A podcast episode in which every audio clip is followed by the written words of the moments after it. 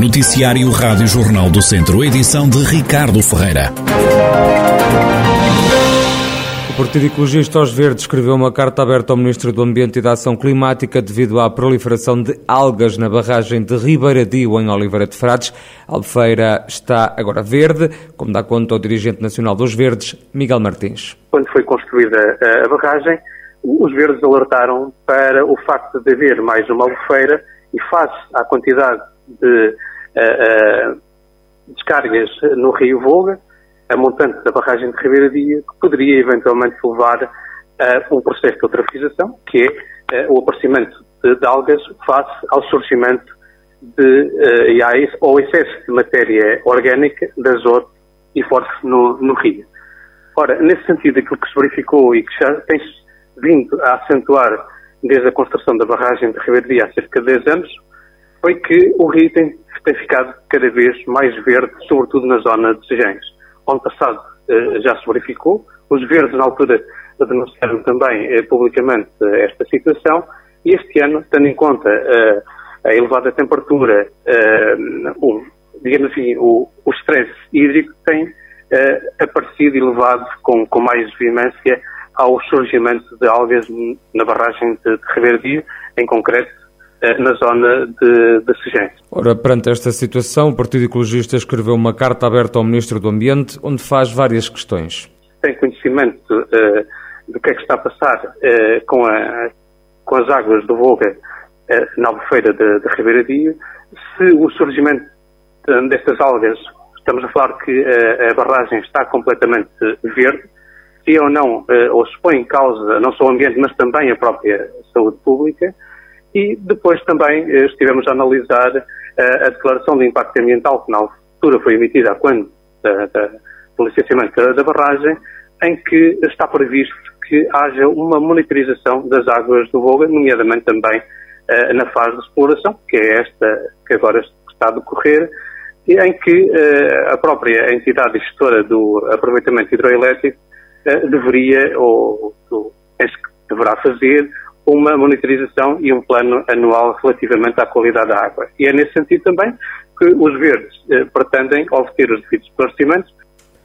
Miguel Martins diz que agora percebeu porque é que não foi construída uma praia fluvial na barragem de Ribeiradio. Quando os verdes insistiram sucessivamente uh, na, uh, uh, tal e qual como definia na altura o estudo de impacto ambiental, de, e, e pretendíamos fosse cumprida no sentido de haver uma praia fluvial em, em Na altura, o que nos diziam é que tecnicamente não seria possível por causa da cota da barragem. Se calhar aquilo que nós estamos a ver hoje é diferente, ou seja, nunca uh, quiseram uma praia fluvial em Sigens e adulteraram-na para uma piscina, se calhar porque já previam que a água do Boga com a, a barragem de, de Ribeiradinho, associada à, à carga poluente que as águas transportam, que iria exatamente acontecer aquilo que está a acontecer, que é a péssima qualidade da água e o surgimento destas algas que têm literalmente uh, colocado o, o Volga e a Alfeira de, de literalmente verde. Miguel Martins, dirigente dos Verdes, a denunciar que as águas da barragem de Ribeiradio em Oliveira de Frades estão agora verdes.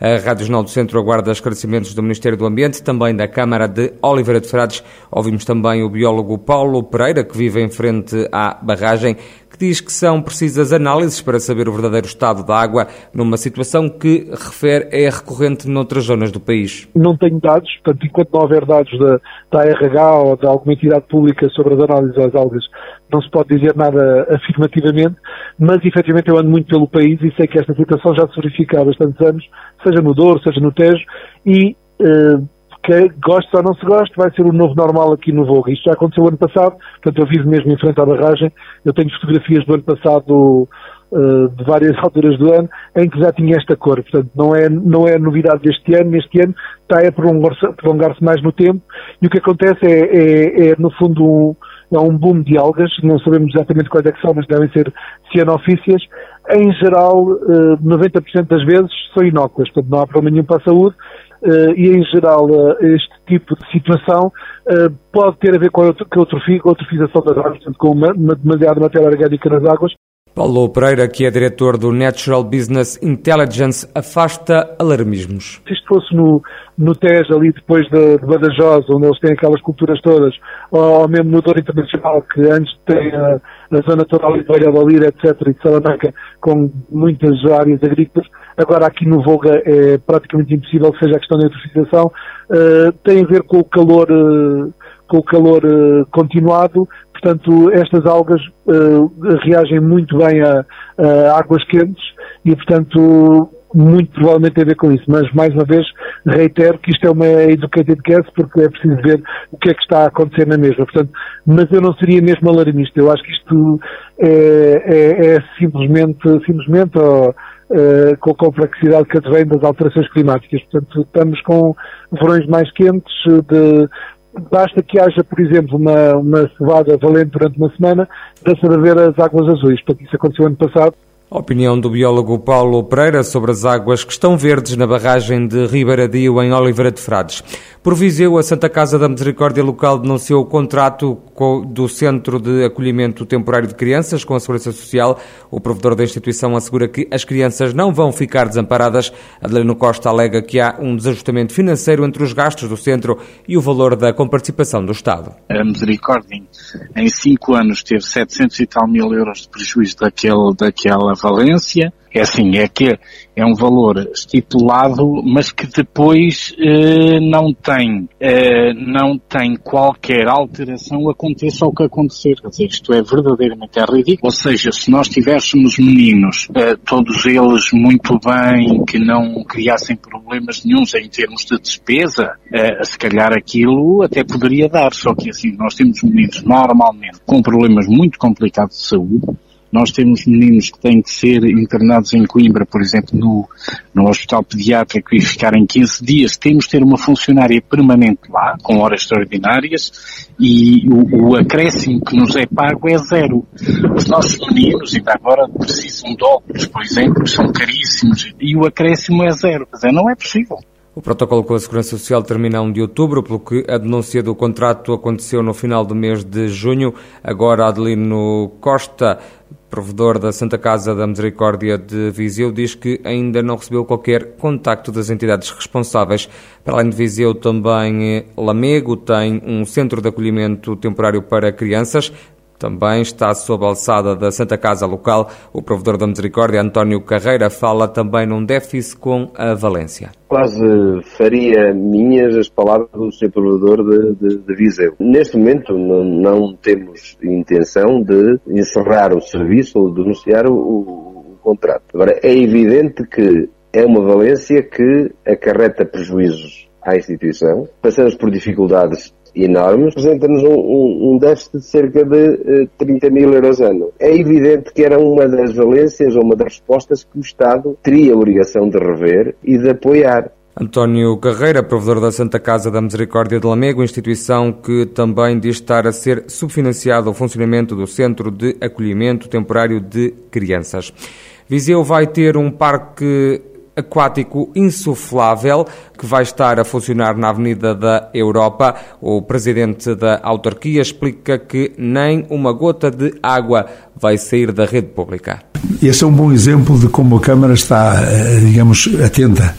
Nós licenciámos o Aquapark, e ele tem todas as condições neste momento legais para, para abrir mas obrigámos a ir buscar água ao exterior, não é água da rede sequer. A, a, única coisa que lhe fornecemos é água naturalmente tratada para a atividade de bar, de, mas não para a atividade do aquaparque. Essa tem que ser água que, que é retirada do exterior. Demos-lhe, inclusive, um, um, ponto de água para ir buscar, a barragem de cal, quer eh, o transporte de água bruta, quer depois o seu tratamento, é da responsabilidade da, da, dos promotores. Fernando Ruas diz que ainda não são precisas tomar mais medidas drásticas face à escassez de água, mas o autarca apela ao consumo racional por parte da população. A informação que temos é que, em relação, por exemplo, a 2017, que é um ano bom de referência, eh, nós temos, eh, digamos, neste momento, mais um mês de água.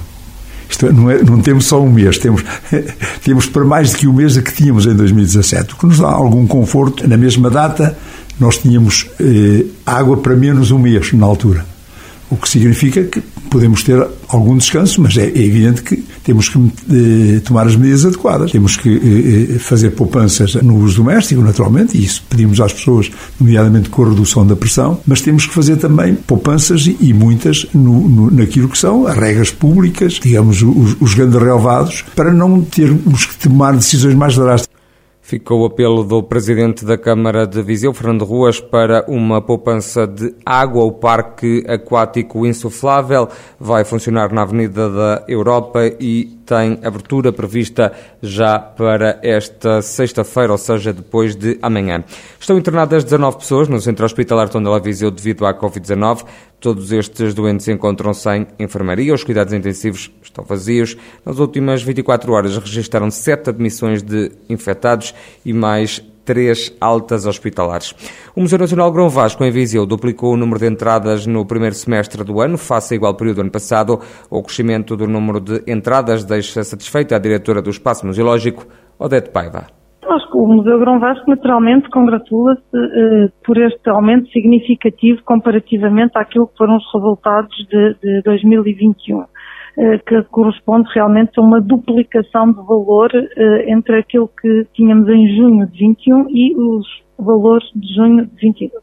Estamos também, e isso também dá uma boa notícia, acima dos valores que atingimos em 2020, portanto, os dois anos da pandemia, de confinamento, a esta altura, em junho de 2020, nós estávamos com cerca de 11.500 visitantes, o que neste momento continuamos acima, cerca de 20% acima, eh, e este valor, este crescimento realmente eh, deveu-se essencialmente a, a, projetos que o museu foi capaz de desenvolver, sobretudo ao nível da, da, educação estética e artística, com agrupamentos de escolas e com um projeto que foi eh, enfim, desenvolvido com a Direção-Geral da Educação eh, e com os embaixadores da educação estética e artística que trouxeram ao Museu Grão Vasco muitas crianças dos agrupamentos de escolas aqui à volta. Os números registados até agora estão ainda abaixo de 2019, o ano anterior à pandemia. Nesta altura de verão, a maioria dos visitantes que passa pelo Grão Vasco quer ver o acervo e os quadros de Vasco Fernandes. Em setembro, depois das férias, vai abrir uma nova exposição. No início de setembro vamos abrir uma exposição temporária, uma nova exposição temporária, com um perfil também eh, internacional, também virado para um público que nos visita muito, que são os espanhóis, eh, ligado a um grande escultor espanhol, que é o Mariano Belliur, que tem uma relação depois também muito próxima com a cidade de Viseu, como nós vamos demonstrar nesta exposição, para a qual estamos a procurar uh, objetos em coleções privadas, estamos a partir da coleção do museu também, uh, temos uma relação com a Fundação Mariano Belliur em Madrid e, portanto, uh, estamos a trabalhar muitíssimo para que em setembro tenhamos uma nova proposta que traga ao museu os vizinhos, mas também a comunidade circundante, enfim, nós temos que, que nos queira visitar. Odete Paiva, diretora do Museu Nacional Grão Vasco, em Viseu, que duplicou ao longo dos primeiros seis meses deste ano o número de visitantes, isto face a igual período do ano passado.